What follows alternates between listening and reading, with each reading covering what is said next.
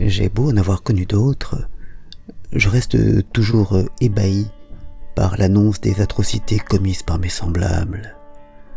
Ainsi, ces massacres récemment perpétrés en Ouganda euh, contre des dizaines de lycéennes et lycéens brûlés vifs et tués à coups de couteau. Je sais bien que cela se fait depuis toujours et partout.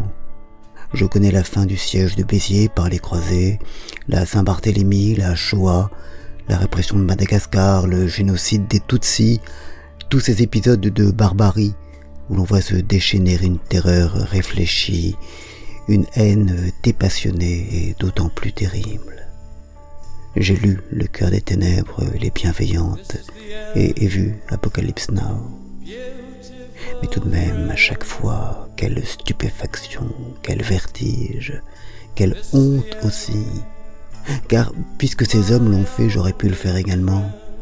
Or, comment peut-on commettre cela? Comment peut-on tomber dans une telle dépravation?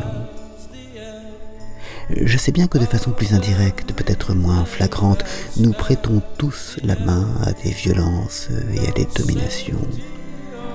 Les métaux de nos appareils, les fils de nos vêtements sont extraits, fondus et tissés par des hommes, des femmes et des enfants qui souffrent, qui sont exploités, qui sont souvent réduits en esclavage et notre nourriture elle-même provient souvent de la destruction d'espaces naturels, du massacre ou de l'asservissement d'espèces animales chosifiées et réduites à l'état de ressources.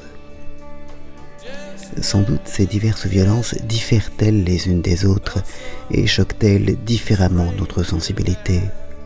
Elles ne sont pas, c'est vrai, totalement identiques mais on ne peut pas non plus considérer qu'elles n'aient rien à voir les unes avec les autres, qu'il n'y ait rien de commun entre elles. Notre mode de vie est intrinsèquement prédateur.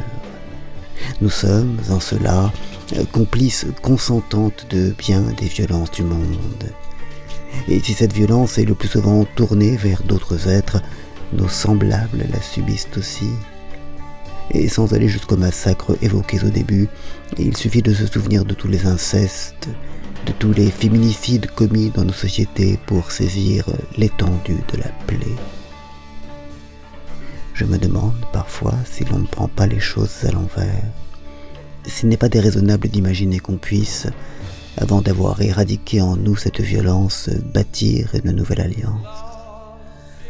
S'il n'est pas illusoire de songer s'attaquer au réchauffement climatique, à l'effondrement de la biodiversité, à la salissure du monde, sans être d'abord allé au cœur des ténèbres pour reconnaître le colonel Kurtz que chacun d'entre nous a en lui.